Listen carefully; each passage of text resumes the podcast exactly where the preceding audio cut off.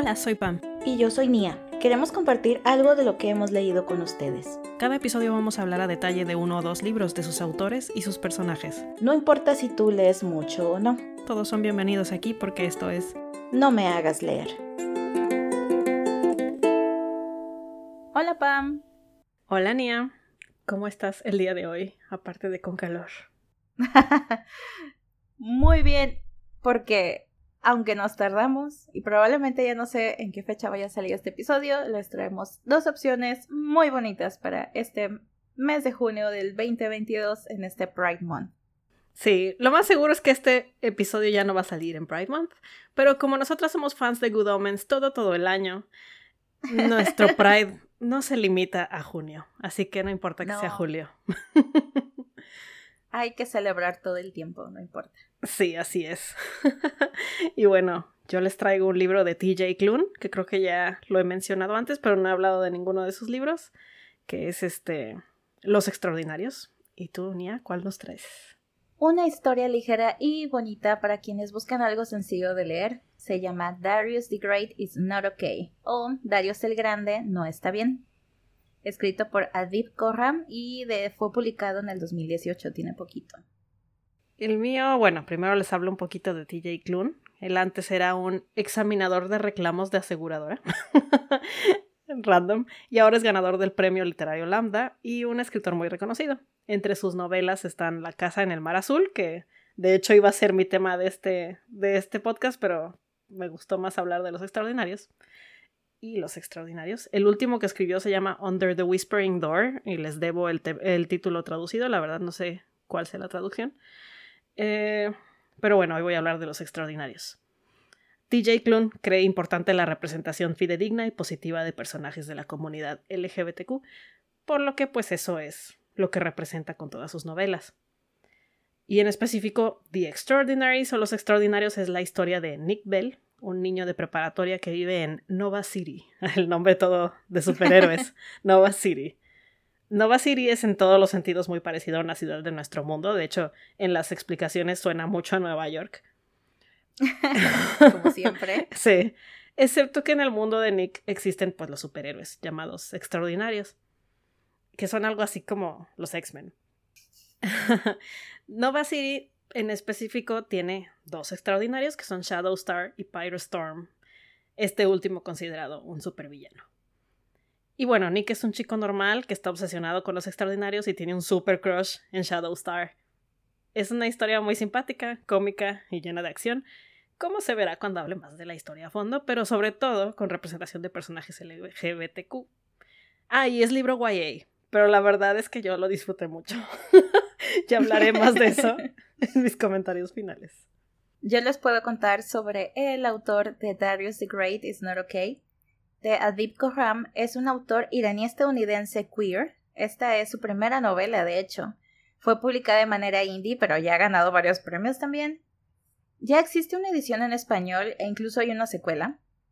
Brevemente les puedo contar que este libro es la historia de Darius, un adolescente mitad iraní, mitad estadounidense también, quien siente que no encaja en ninguna parte y en su primera visita a Irán va a conocer en persona a sus abuelos, porque su abuelo está enfermo, tiene un tumor en la cabeza. Entonces es la primera vez que le toca a ir de visita y realmente conocer a su familia de ese lado. Y el resumen está muy condensado porque no hay mucha historia secuencial, por así decirlo. Ya me van a entender más cuando les conté ya todo el resumen. ¿Es alguno de tus libros preferidos tipo copreterito y así? No, lo bueno es que no. no, es que es como que son varios eh, episodios como A Day in the Life.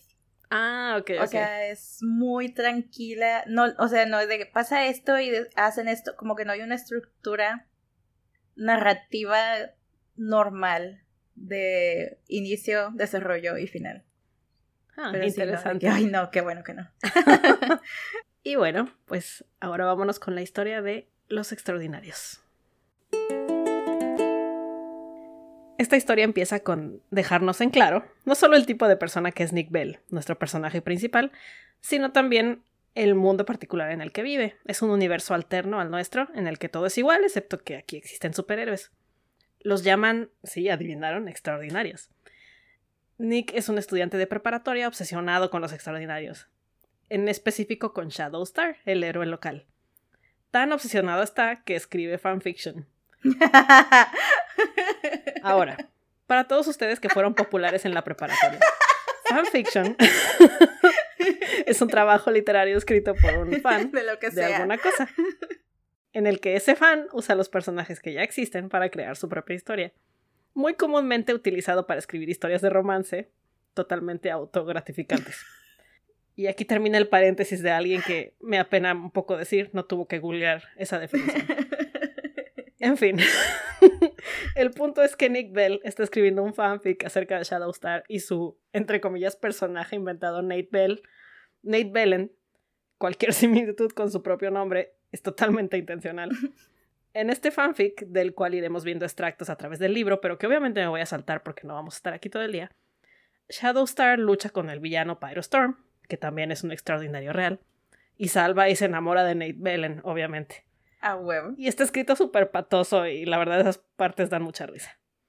Bueno, Nick es un chico adolescente con ADHD o el síndrome ese de hiperactividad, un muy reconocido escritor de fanfics, muy reconocido claro en la comunidad nerd que lee esas cosas, En línea, por y favor. tiene una vida escolar pues relativamente normal. Vive con su padre en la bella ciudad de Nova City. Su padre es policía y por lo tanto es un poco militante en la manera que lo cuida, pero fuera de eso es buena persona. Y obvio no es fan de los extraordinarios como todo buen policía de este tipo de historias. Nick también tiene un mejor amigo llamado Seth, que desde el inicio es ultra obvio que está enamorado de Nick, nada más Nick es un cabezón y no se da cuenta. Te cae mal. Y tiene otras dos mejores amigas que son una pareja lesbiana, Jazz y Gibby. Además, tuvo un novio llamado Owen, que casualmente es hijo de un empresario muy importante, Simon Burke, Casual. el dueño de una compañía farmacéutica. Ya cortaron, pero después vamos a hablar más de Owen. Básicamente anduvieron porque Nick andaba calenturiento y Owen lo vio bonito, pero no hubo mucho sentimiento ahí. Al inicio de la historia está Nick con sus amigos, y obviamente todo lo que quiere es discutir las últimas noticias sobre Shadowstar y su pelea con Pyrostorm. Owen, su exnovio, que descubrimos es bastante molesto como persona, se une a la plática y acaba peleándose con Seth, como en una batalla de egos. Seth obviamente no es fan de Owen, porque pues anduvo con Nick y pues Seth quieren con Nick. Después de esto nos enteramos que Seth y Nick se conocen desde que eran niños, de 6 años. Seth vive con sus tíos porque pues sus papás murieron en un accidente de tren cuando era aún más pequeño. Y Nick decidió cuando se conocieron que serían mejores amigos por siempre, cosa que continúa hasta la actualidad. A los 10 años conocieron a Lola Gibson, o Gibby, para los cuates, y se unió a ellos como su amiga. Y la adición más reciente a su grupito era Jazz, quien se unió al grupo por ser novia de Gibby, pero pues también se volvió amiga de, de Seth y Nick. En fin, eso es así como el setup.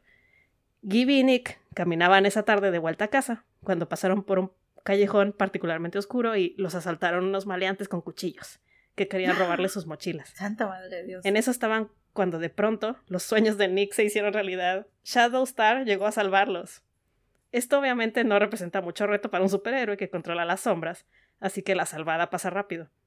Pero luego Shadowstar pregunta que si están bien, y esto desencadena una escena de película cómica en la que Nick habla más, habla de más, y hace todo menos confesarle su amor, casi creo. Gibby les toma una foto juntos para conmemorar que estuvo ahí para salvarlos, y pues Shadowstar le firma un autógrafo a Nick, entonces el chico está súper volado.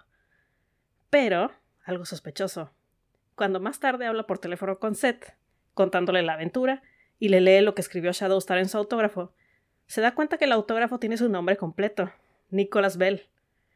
Nick no le dijo su nombre completo a Shadowstar, solo le dijo Nick. ¿Cómo supo que se llama Nicholas Bell? Además, Seth está actuando extraño y evasivo, pero no importa. Nick y su mente ADHD ya volaron y se imagina que Shadowstar seguro lee sus fanfics y secretamente está enamorado de él. Entonces, ¿cuál es el siguiente paso? Pues él tiene que convertirse en un extraordinario también, obvio, para su historia de amor. Lo cual es ridículo, pero no importa. Nick lo va a intentar porque es un adolescente puberto. A fin de cuentas, nadie realmente sabía de dónde salían los extraordinarios. El caso es que al día siguiente hay toda una discusión con sus amigos donde todos le dicen de diferentes maneras que eso no se puede. Pero el que se acaba aprendiendo más es Seth. El vato se avienta una explicación súper larga y sospechosamente detallada de los contras de ser un superhéroe y de cómo pesa en tus relaciones personales y tu paz mental y así. Cosa que Nick tacha de ser increíblemente creativa, pero Gibby empieza a sospechar algo, como haría cualquier persona pensante y no fácilmente distraída como Nick. En eso llega Owen y se mete en la plática y de nuevo él y Seth tienen intercambios hostiles que, pues ahora que tenemos sospechas, suenan un poco diferentes. En fin, esa tarde todos se reúnen en casa de Nick para revisar ideas, para cómo hacerse un extraordinario. Jazz llega y le entrega un frasco a Nick con, entre comillas, lo que pidió, pero el frasco contiene un grillo. y Nick está desilusionado. Él le había pedido una araña, no un grillo, porque quiere ser Spider-Man. Y no sabe qué poderes va a adquirir con un grillo. Sí, yo sé lo que están pensando. Pero la araña de, de Spider-Man era radiactiva. Pequeño detalle. Pero Nick lo tiene resuelto, no se preocupen, porque la va a meter al microondas y listo, radiación. Es lo mismo.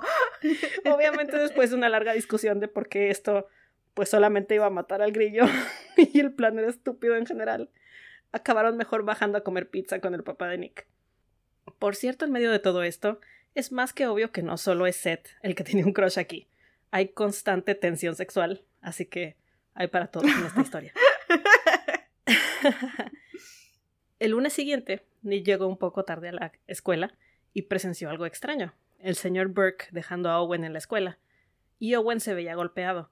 Tenía la cara con moretones, pero pues obvio Owen no da mucha información al respecto y como que está así de, ah, deja de preguntarme y así.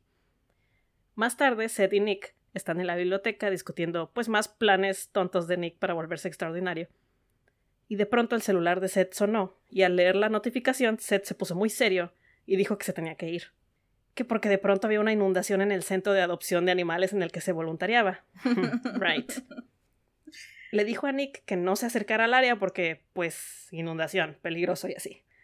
Y se fue corriendo, no sin antes darle un rápido beso en la mejilla a Nick, que lo dejó totalmente disfuncional. Después Nick estaba con sus amigas Gibillas cuando se enteraron que había actividad extraordinaria en la zona que había mencionado Seth, casualmente. De hecho, una gran batalla entre Shadowstar y Pyrostorm. Nick alcanzó a ver en las noticias el reportaje de Rebecca Firestone, una señora muy fan de Shadowstar que a Nick le cae muy mal.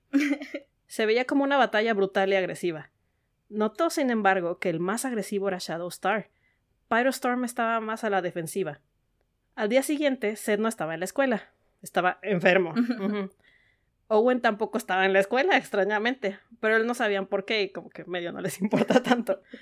Seth les mandó mensaje diciéndoles que estaba bien, que era un resfrío, que no lo visitaran en la tarde, no había necesidad. Pero obvio Nick fue porque dijo, ah, seguramente es código para, por favor, visítenme. Extrañamente, su presencia no parecía bienvenida en casa de Seth, y los tíos de Seth se veían nerviosos de que estuviera ahí. Pero bueno, obviamente Seth estaba actuando extraño, y está todo metido en la cama cubierto hasta el cuello, lo cual lo hacía verse aún más extraño. Pero Nick tiene una conversación con él, y como quiera, que acabó llegando al tema de los extraordinarios.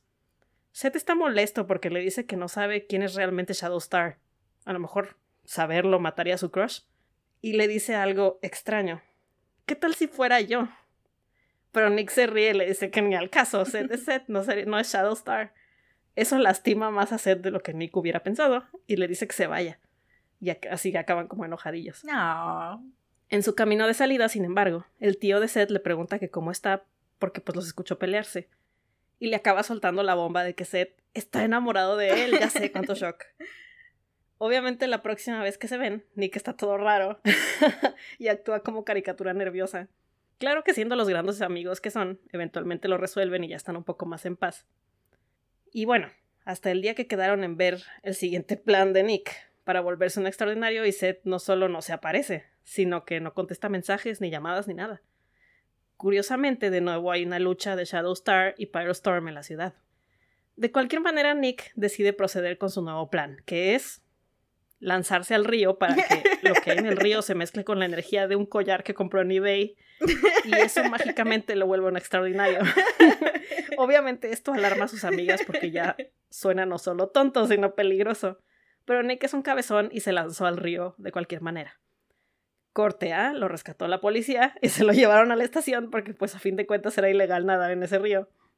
Claro, no le pasó nada porque conocen a su papá, pero vaya, se pasó el vato. Obvio su papá lo super castigó y le quitó el acceso a internet y televisión, no tiene permiso de salir con sus amigos en un rato. Su papá entonces lo pone en la parte trasera de una patrulla y le pide a otro oficial, al que llaman Officer Rookie, que lo lleve a su casa. Sin embargo, en el camino se topan con la pelea de los extraordinarios y el oficial se baja de la patrulla a hacer quién sabe qué cosa, o sea, la verdad no sé a qué se bajó, pero el caso es que deja solo a Nick, quien acaba topándose de frente con Pyrostorm, el villano. Tan, tan, tan, tan. Aquí voy a hacer una pausa porque aunque todavía falta un cacho de esta historia, ya estoy a nada de spoilearla irremediablemente, así que recuerden que en la descripción de este episodio o en la entrada del sitio web pueden ver el minuto exacto al que le tienen que adelantar para saltarse al final y seguir oyendo el episodio. Pyrostorm y Nick tienen un intercambio bien raro, en el que Nick lo golpea, pero más que lastimar a Pyrostorm, pues se lastima de la mano por menso. Pyrostorm le dice que no tiene pensado lastimarlo. No solo eso, que probablemente debería preguntarse si está en lo correcto en llamarlo a él villano. Quizá no sabe toda la historia. Con esto, Pyrostorm se va y deja confundido a Nick. Al día siguiente, cuando su papá no está en casa, de pronto lo visita Owen. Nick le empieza a decir sus teorías, porque pues se puso a investigar y mucho de lo que ha pasado antes podría bien ser manipulación mediática. Además, antes de la aparición de Shadowstorm, existen reportajes de gente sobreviviendo a catástrofes de manera misteriosa, lo cual lo hace pensar que Pyrostorm ya estaba por ahí, solo que estaba oculto. Owen no parece muy feliz al respecto y le propone de pronto algo raro a Nick. ¿Qué tal si él tuviera la manera de volver a Nick un extraordinario? Le confiesa que escuchó que su padre tiene una zona experimental en su, empresa y está fabricando píldoras que te dan poderes como de extraordinario. Pero Nick se asusta porque no tienen permiso de acceder a estas píldoras y tendría que haber pues traspaso y robo de por medio, así que le dice que no. Obviamente, esto será revisitado después. después pasan varios días de miseria en los que Nick está medio enojado con Seth y medio descubriendo que a él pues también le gusta Seth, pero no puede salir ni nada porque sigue castigado. Seth crípticamente le dice que tiene algo que decirle y que le va a decir toda la verdad ahora, de cosas que le ha estado guardando, pero por X o Y no llegan a eso. De pronto un día en el que casualmente Seth no está en la escuela otra vez, le llama Cap por teléfono a Nick. Cap es un amigo de su papá. Le llama a media clase y Nick, tras perder a su madre en un trágico accidente antes, vive como con la ansiedad de que pues algo le pase a su papá y se quede solo y esto lo hace entrar en un ataque de pánico porque, pues, Cap no tiene buenas noticias. Su papá está en el hospital gravemente herido. Hubo una pelea de Shadowstar y Pyrostorm, y su papá estaba en la zona. Ya en el hospital, su papá no se ve nada bien, pero le aseguran que aunque va a ser complicado, sí se va a recuperar. Nick está traumado y molesto porque además Gibby y Jazz van a darle apoyo moral, pero Seth ni siquiera contesta el teléfono. ¿Cómo se atreve? ya en su casa, esa noche, Nick intenta llamar otra vez a Seth, pero no le contesta, por lo que acaba llamando a Owen, en lugar de eso, para decirle que siempre sí está dispuesto a ir con él por las píldoras experimentales que le mencionó. Así, Nick sigue a Owen y se infiltran en la torre de las oficinas de su padre, y lo dirige al cuarto especial, super ultra secreto donde tienen las píldoras que se convierten, bueno, que convierten a alguien en extraordinario. Sin que Nick se pregunte una sola vez cómo es que Owen se sabe todo este camino de memoria. En fin, de pronto están parados frente a un display muy fancy, con píldoras de color verde para superfuerza, amarillo para volar, violeta para controlar el clima, azul para controlar electricidad, naranja para controlar el fuego, negro para controlar la oscuridad y blanco para telequinesis, pero Owen le advierte que este último es súper inestable. Nick obviamente ya está dudando ya que están ahí, pero de pronto aparece Pyrostorm detrás de ellos. Perdón, yo aquí me traumé porque juraba que Owen era Pyrostorm. Pero quédense conmigo. Pyrostorm y Owen se ponen a discutir y aquí sale todo el peine. Pyrostorm no es un villano, pero el papá de Owen tiene comprados a los medios, así que siempre reportan que todo es culpa suya. Nick está confundido hasta que Pyrostorm se quita el casco y resulta ser, sí, lo que se imaginan. Pyrostorm es Seth. Seth le dice a Nick que Owen lo dirigió al edificio sabiendo que el papá de Nick iba a estar ahí, que todo era culpa de Owen realmente, no de él, y de los experimentos perversos de su padre, porque también ellos lo deben haber adivinado, Owen es Shadowstar. Seth le dice a Nick que el verdadero villano siempre fue Shadowstar y que no le haga caso con lo de las píldoras. Y bueno, se empiezan a pelear Owen y Seth. Owen tiene a Seth agarrado del cuello ahorcándolo y Seth le dice a Nick que huya. Y de pronto Nick siente que le duele muchísimo la cabeza. Se sostiene la cabeza con las manos mientras una oleada de energía alrededor suyo rompe vidrios y empuja cosas y golpea a Owen, alejándolo de Seth. Y ya nadie se pregunta qué rollo con eso, pero es obvio lo que está pasando, ¿no? Un Poquito. En fin. Sigue la pelea de extraordinarios. Ya a full Shadowstar contra Pyrostorm. Nick logra huir hacia el hospital donde tienen a su papá, pero eventualmente se da cuenta, por las noticias, que la pelea se está poniendo muy agresiva y decide, pues, regresar e ir de apoyo moral con Seth, porque amor adolescente y así. pero en el camino es capturado por Shadowstar. Cuando despierta está en el techo de un edificio alto, amarrado como carnada, como en uno de los capítulos de su fanfic, porque Shadowstar resulta que sí lo leía. También ahí está de prisionera Rebecca Firestorm, la, la reportera de noticias, esa que ha estado creando noticias falsas de Shadowstar. Resulta que ni siquiera le pagaban, solo estaba enamorada de Shadowstar y era fácil de manipular y no sabía que Shadowstar era un niño de 17 años totalmente ilegal para ella. Entonces llega Pyrostorm al rescate, pero Shadowstar empieza a pelear con él. Rebecca y Nick tratan de escapar y es un asunto bastante riesgoso en el que Rebecca trata de matarlo para salvarse porque es una persona nefasta. No entraré en detalles. El caso es que eventualmente logra salvarse ella y Nick es salvado por Seth. Y tienen un breve momento en el que por fin se besan porque yo ya no puedo. Finally. Pero esto no dura porque en otro ataque de Shadowstar, Nick está cayendo a su muerte. Y ya saben, ve su vida pasar y todo. Pero milagrosamente, cuando va a golpear el pavimento, de pronto frena y flota en el aire. Y cae de pie. No sabe qué fue lo que pasó, pero pues X está vivo. Así se reúne con su padre. Y entre el cuerpo de policía y Pyrostorm crean suficiente luz para quemar todas las sombras y que Shadowstar, pues, ya no las puede usar y, lo, y por fin lo vencen y esta vez a todos les queda claro quién es el héroe. Dick le dice a Pyrostorm que huya antes de que los alcancen todos los policías, obvio, no sin antes darle un beso de nuevo. Beso que hace muy evidente para su padre quién es en realidad Pyrostorm, pero promete guardar el secreto. Como epílogo mencionan que Simon Burke sale en las noticias culpando a su hijo de todo, diciendo que él no tuvo que ver con su decisión de tomar la píldora, lo cual es obvio que es mentira, pero ya saben, medios comprados y así. Y Rebecca Firestorm, la reportera esa nefasta, anuncia que no sabe quién es Pyrostorm, pero que sí sabe quién es Nicholas Bell, el niño que según múltiples testigos fue visto besando al extraordinario. Y que seguramente lo está encubriendo y ya saben. Un buen de cosas malandras. De hecho, hasta, le, hasta pone en las noticias cuál es su cuenta de fanfiction y todo, maldita vieja ardida.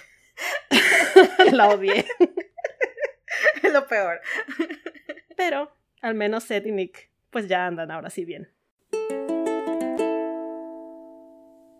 Ahora les voy a contar el resumen de Darius the Great is Not Okay.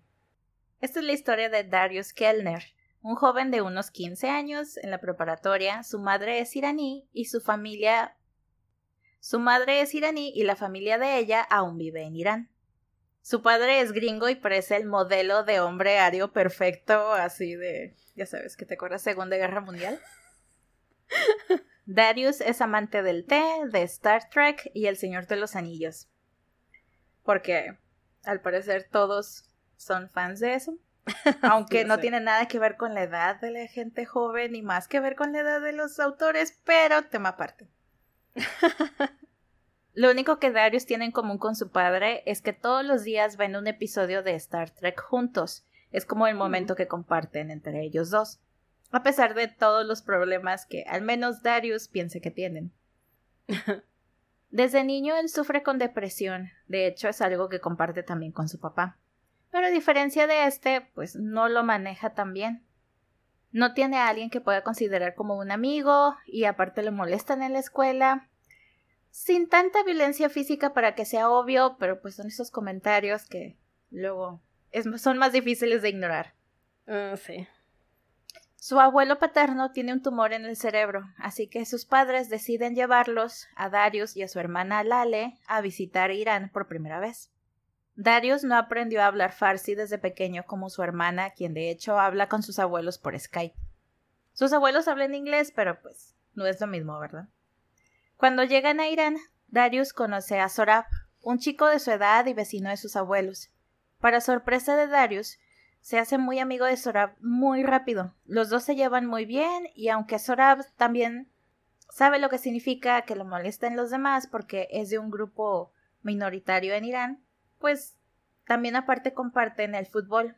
Darius lo había dejado cuando creció, cuando tuvo uno de sus primeros ataques de depresión y ya no era feliz jugando. Y en una de esas tardes en las que lo invitó a jugar fútbol con otros chavos ahí del pueblito. Bueno, es que nunca aclaran si es pueblo o ciudad, pero voy a decir pueblito nada más porque sí. en las regaderas con los demás chicos que no tienen separación, porque nunca sabré por qué no tienen separación las regaderas. No, ya sé. Los demás chicos se dan cuenta de que no estaba circuncidado y comienzan a llamarlo Ayatola, porque parece un turbante. De hecho, Sorab se une como a la burla. Y pues ahí tiene como que su gran primera pelea. Pero pues después Sorab se disculpa y Darius comprende que él también sabe lo que significa cuando tienes algo en común con la gente que te molesta y puedes molestar a alguien más, ¿no? Ese Mm. pequeño rush de poder. Sí. Y si ustedes nunca lo han sentido, es que nunca los han molestado en su vida. Ajá. Pues en sí, los abuelos de Darius, que a quienes se refieren como Mamu y Babu, que son como las palabras en Irán para abuelo y abuela, los llevan a pasear por todas partes, va a Persépolis, al templo de, fuego de los zoroastrianos y a otras partes. Hay varias fiestas tradicionales que pasa con el resto de su familia, que de hecho le dicen de que, ay, tu pelo, y ay, que estás muy gordito, todas esas cosas maravillosas que pasa con tu familia extendida. Ay, sí. Pero como Darius no habla farsi muy bien, siente que no encaja bien con su familia, que no es lo suficientemente persa como su hermana, que de hecho se lleva muy bien con su abuelo y se la pasan viendo novelas. De hecho, en una de esas tardes ve como su papá empieza a ver Star Trek con su hermana Lale y se siente reemplazado.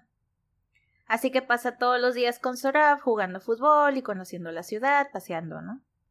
Además, le ha podido platicar a Sorab cómo se siente su depresión y este parece comprenderlo. Ya cerca de que Darius y su familia regresaran a Estados Unidos, que de hecho era un día después de su cumpleaños, Darius, como agradecimiento a Sorab porque es su primer amigo de toda la vida, o al menos él sí lo siente, le quiere regalar unos tenis Nike de fútbol. Y cuando va a su casa se entera de que el padre de Sorab fue asesinado mientras estaba en prisión. Había sido encarcelado hacía tiempo porque creían que era parte de las protestas que habían pasado en Irán hacía años. Sorab y su madre estaban desconsolados, pero él estaba enojado y corre a Darius y le dice que siempre está llorando porque nunca le pasan cosas malas, ¿no? Se lo termina recriminando en cara. Total, es, es un desastre, ya saben, cosas de adolescentes. Sí.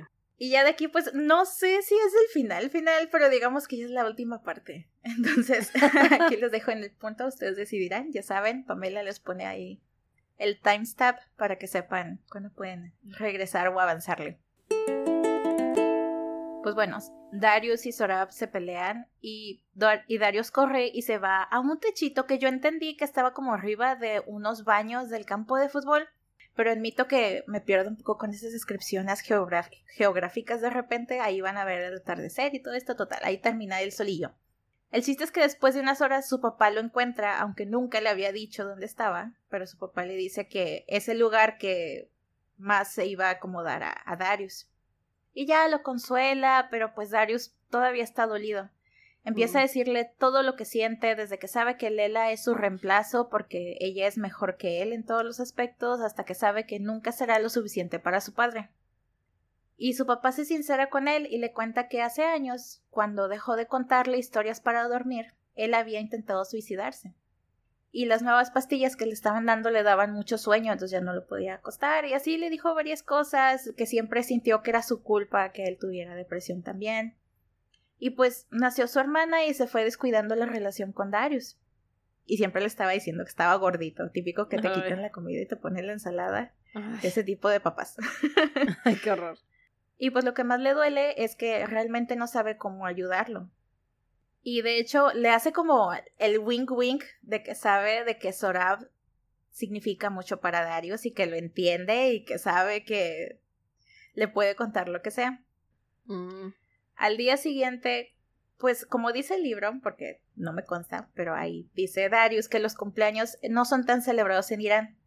Pero pues tienen una comida familiar ahí en la casa de sus abuelos, sencilla. ¿no? Pero esa tarde también eh, sus abuelos y su madre van a visitar a Sorab y a su madre para darles el pésame. Y Darius pasa el día paseando con su papá, su papá es arquitecto, entonces pues se la pasa ahí dibujando todas las casas y los edificios del pueblito. Y ya el siguiente día, en el que ya se están preparando para regresar a Estados Unidos, Sorab va a visitarlo y le pide disculpas, le agradece también por los tenis. Pasean una última vez y se despiden con un abrazo, pero no se dicen más porque como que ya era, se habían dicho todo. Y ya de regreso a Estados Unidos, Darius se lleva mejor con su papá, ya no le molesta que su hermana vea Star Trek con ellos, como quiera no siempre se queda porque le aburre. y de hecho, en una clase de educación física, el maestro lo invita a que se una al equipo de fútbol.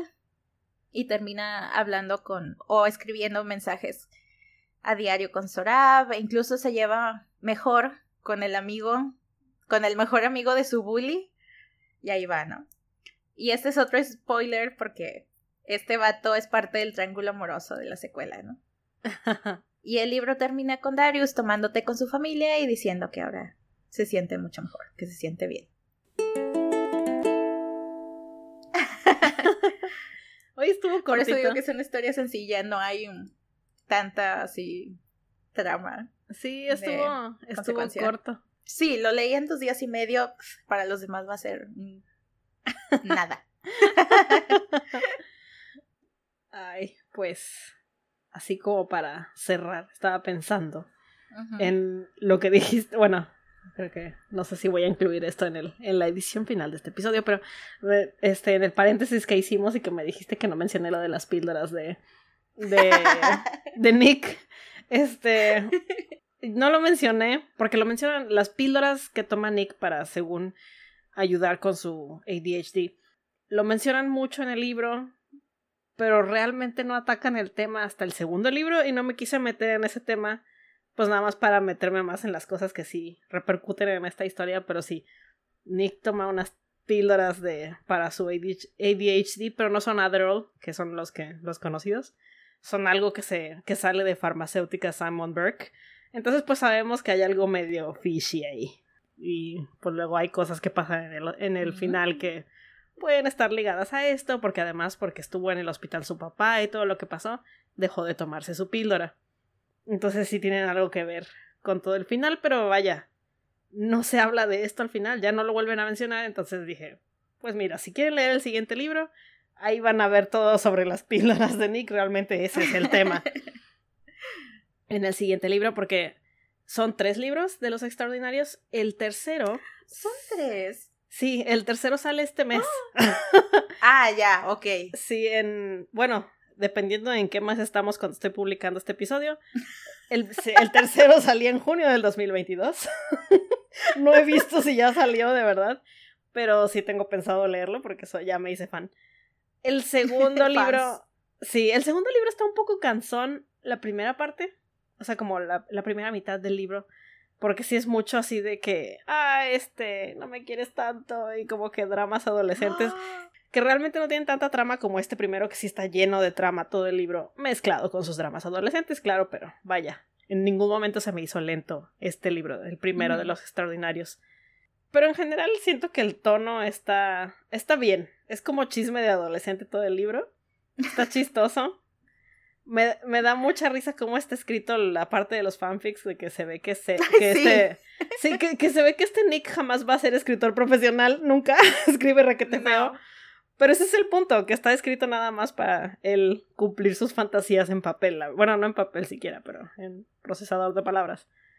Los comentarios, así de que yo siento que abrió un fanfic de verdad y los copió tal cual. Porque yo Dios, los comentarios. Sí, porque les incluye la sección de comentarios de cada uno de los capítulos que salen ahí. Sí, es una, es una loquera. Está, está genial. Además, las interacciones entre los cuatro amigos son muy graciosas. Siento que TJ Klune creó muy bien a los cuatro personajes y las voces suenan pues muy marcadas las de cada uno de, de los personajes de Seth, Nick, Gibby y Jazz. Y las relaciones entre Seth y Nick pues es orgánica a fin de cuentas, a pesar de que no la ves pasar toda porque nada más te dicen, bueno, se conocen desde hace un buen. Y eso te, lo tienes que tener ya tú en mente, pero son lindos esos squinkles. Me cayeron bien. El punto es que si lo quieren leer, a pesar de que ya oyeron nuestro episodio. Seth sale más en el siguiente libro. Sí. Es que casi no siento que. O sea, todo lo que. Casi, la mitad de lo que sabes de él te lo cuenta Nick. Sí. O lo cuentan los demás. Casi no. Pues por lo mismo que no está porque está saliendo a hacer sus cosas. Pues no, no lo ves. Entonces yo también ahí me quedé pensando después de y si es esto de que hay realmente... o sea, conoces más a Owen. Sí, de hecho. Habla más con Owen. Sí, de hecho, en este primer libro Seth es un poco un personaje así del medio misterioso. Y es que siento que si Seth saliera más, desde el inicio sería obvio quién es. Porque de por sí desde el inicio es obvio que es un extraordinario. Porque Seth es muy bocón. Y más en este conflicto que está teniendo últimamente de que todo lo de extraordinario le da como cosa. Pero creo que por eso te lo ocultan mucho. En el siguiente libro sí sale mucho más. Porque de hecho creo que en el siguiente libro casi no sale Owen. Porque está como, no sé, en un lugar psiquiátrico y así. y, y es más, está más enfocado en la relación de Seth y Nick. En lo que pasa con Nick. Porque pues eventualmente nos damos cuenta que algo está pasando con Nick y en más extraordinarios, porque para el siguiente libro hay más extraordinarios de los que no sabían en este libro. Entonces sí, ah. se va más la historia hacia ellos dos y hacia otros personajes nuevos. Yo también lo disfruté, pero sí, cuando me lo contaste, la verdad estaba más chistoso. No sé, a lo mejor tenía una vara muy alta cuando me lo contaste. Capaz que sí. No sé, para mí el, el punto más este, alto es esa, es esa escena de... ¿Y el grillo? Gibby. Bueno, creo que es ya, esto es un grillo. y dice, no estoy escuchando un gracias. Ajá. es que quiero una, una araña. Y empiezan a hablar de cómo la van a meter al microondas. Yo me estaba muriendo de la risa. sí, de por sí son cuatro personas, o sea, cuatro personajes en ese diálogo. Y cada quien hablando de lo que se le antoja. Van y vienen temas. de que acuérdate de Spider-Man y de que, pero ¿cómo vamos a meter el grillo? Pero los grillos no muerden y ya, ya lo busqué. Sí muerden. no, de verdad, es que están, están bien inmensos, pero funciona, funciona todo el tiempo. Sí, eso, bueno, eso es lo único negativo y que de repente yo de que porque Nick decía, es que mi mente es muy rápida y que no y yo no, eres mal amigo, no le eches la culpa a tu mente eres mal amigo. Y luego después lo admite, ¿no? De que pues siempre estoy muy pensando en mí y en mis problemas y todo eso. Sí. Yo para aún así de que, no, no, no, no, eres mal amigo, punto. De hecho, ese es uno de los, como de los contras que tiene Nick como persona, que luego se centra mucho en él y con el pretexto de que tiene ADHD y pobre niño con ADHD, eso lo usa mucho él para zafarse de errores que realmente sí comete, que hubiera cometido con o sin ADHD. Entonces a veces te cansa de que, no, güey, no es que tengas una discapacidad, es que eres un grosero, te pasaste. Sí. Pero hasta eso, por eso es, un, es un buen personaje más realista, ¿no? Porque, pues sí, nos entiendes porque está pegado a eso y lo usa de su escudo. Y lo, lo único cursi es de que de repente yo decía, ay, güey, ya, así de que se me decía Ay, ¿quién era? ¿En qué parte era? Tenía una amiga que me decía que le chocaba, que siempre decían de que, ay, todos son amigos, de que dejen de ser amigos. Y sí, menciona muchos de que, ay, no, es que es mi mejor amiga, es que somos amigos y por eso lo perdono, y es porque somos amigos. Y de que yo, güey, ya. ok, ya entendí que son amigos y ya supérenlo, el poder de la amistad, los super amigos y lo que quieras ya. Todo eso, esas tres cosas, yo creo que, no, lo superen. Lean el libro, es muy buena opción. Es divertido. y si les gusta, pues pueden aventarse la trilogía. Todos, aunque no están tan cortos, son muy fáciles de leer porque están escritos en el tono de, pues, un adolescente sufriendo. Con algo se identifican. yo leyendo los comentarios de ese fanfic, que dice que sí, obviamente es pésimo escritor. Y me encanta porque el set diciendo, ay, yo sé que tú vas a escribir y que no sé qué, y voy a tener mi agencia, mi panadería es la agencia de detectives y no sé qué. Y voy a ser escritor y la fregada. Y había un comentario que decía de que esto ya no tiene sentido, de que Nate lo han secuestrado 17 veces. y yo, ay Dios, sí, no, esto es tomado de la realidad completamente. Y es que además el fanfic tiene como sesenta y tantos este, capítulos. Episodios. Slash question mark.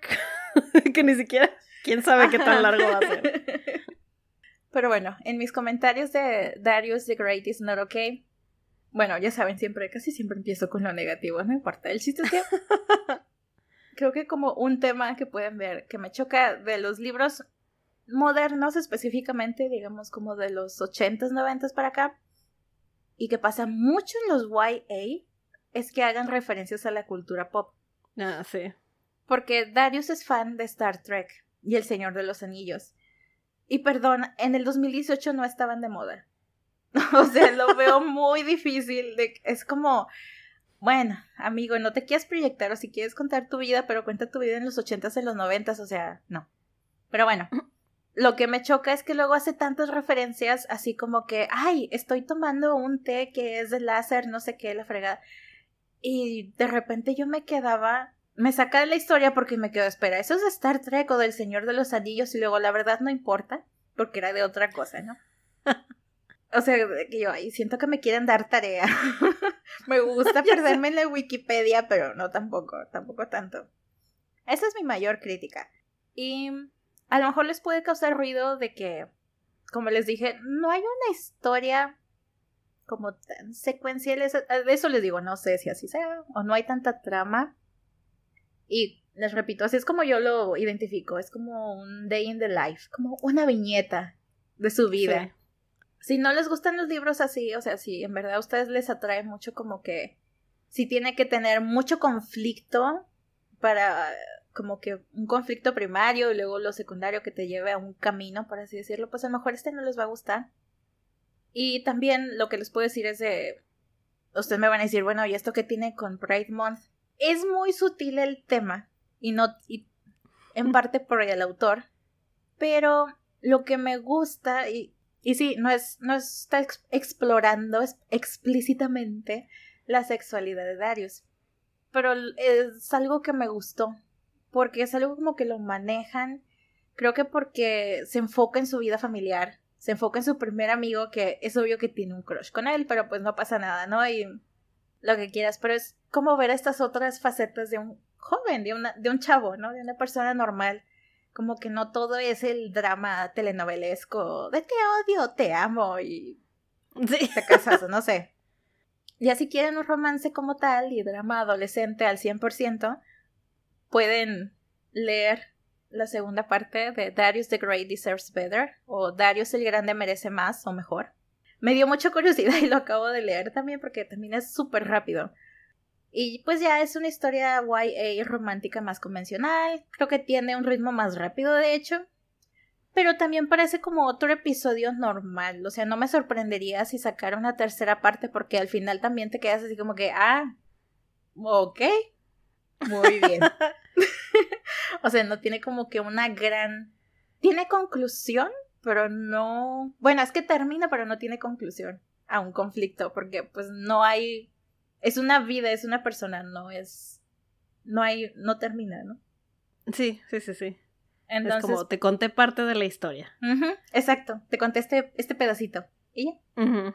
Creo que es un muy buen libro para todos. No creo que solo para los jóvenes pues ya saben, si es muy fácil relacionarse si tienen problemas familiares, sentimientos de inadecuación social que todavía llevan con ustedes hacia la adultez, que claro, en el libro se solucionan muy fácil también, igual.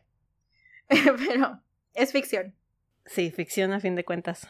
Pero pues creo que vale la pena que le den una oportunidad. Ya yo creo que si buscan como historias de Pride Month más acá, como dije, más dramáticas, más románticas y más acá, pues pueden ver nuestra cuenta de Instagram ahí tenemos muchas opciones también para que lo disfruten. Sí, en las reseñas flash que hemos estado subiendo, varias han sido de representación LGBTQ, De hecho, este. Incluso de no ficción, porque tenemos poco que leímos el libro de Hannah Gatsby, de 10 pasos a Nanette, y también tenemos la reseña flash en el libro. En, en el libro, en el Instagram. Y pues sí, esa es nuestra selección para el Pride Month, que quizá no alcanzamos, pero que creo que el Pride es todo el año porque la gente no deja de pertenecer a esa comunidad después de junio. Entonces, no, y hay que apoyar todo el tiempo que se pueda. Así es. de momento, les recuerdo que nos pueden seguir en nuestras redes sociales en Instagram. Instagram. Hoy no puedo decir nada. Hoy no puedo. en Twitter. Nos pueden seguir en Instagram, Facebook y Twitter como no me hagas leer. o en nuestro sitio web no me hagas leer.com y escucharnos en Spotify o donde ustedes prefieran escuchar sus podcasts. Claro, ya saben que nos pueden encontrar en coffee, slash no me hagas leer si nos quieren invitar un café para seguirnos apoyando. Un saludo a nuestra productora fantasma Alex y nos vemos en el siguiente episodio. Muchas gracias. Bye. Gracias por escuchar. No me hagas leer es una producción independiente de Estefanía Cortés y Pamela Rodríguez. Visita nomehagasleer.com o síguenos en Twitter en No me hagas leer.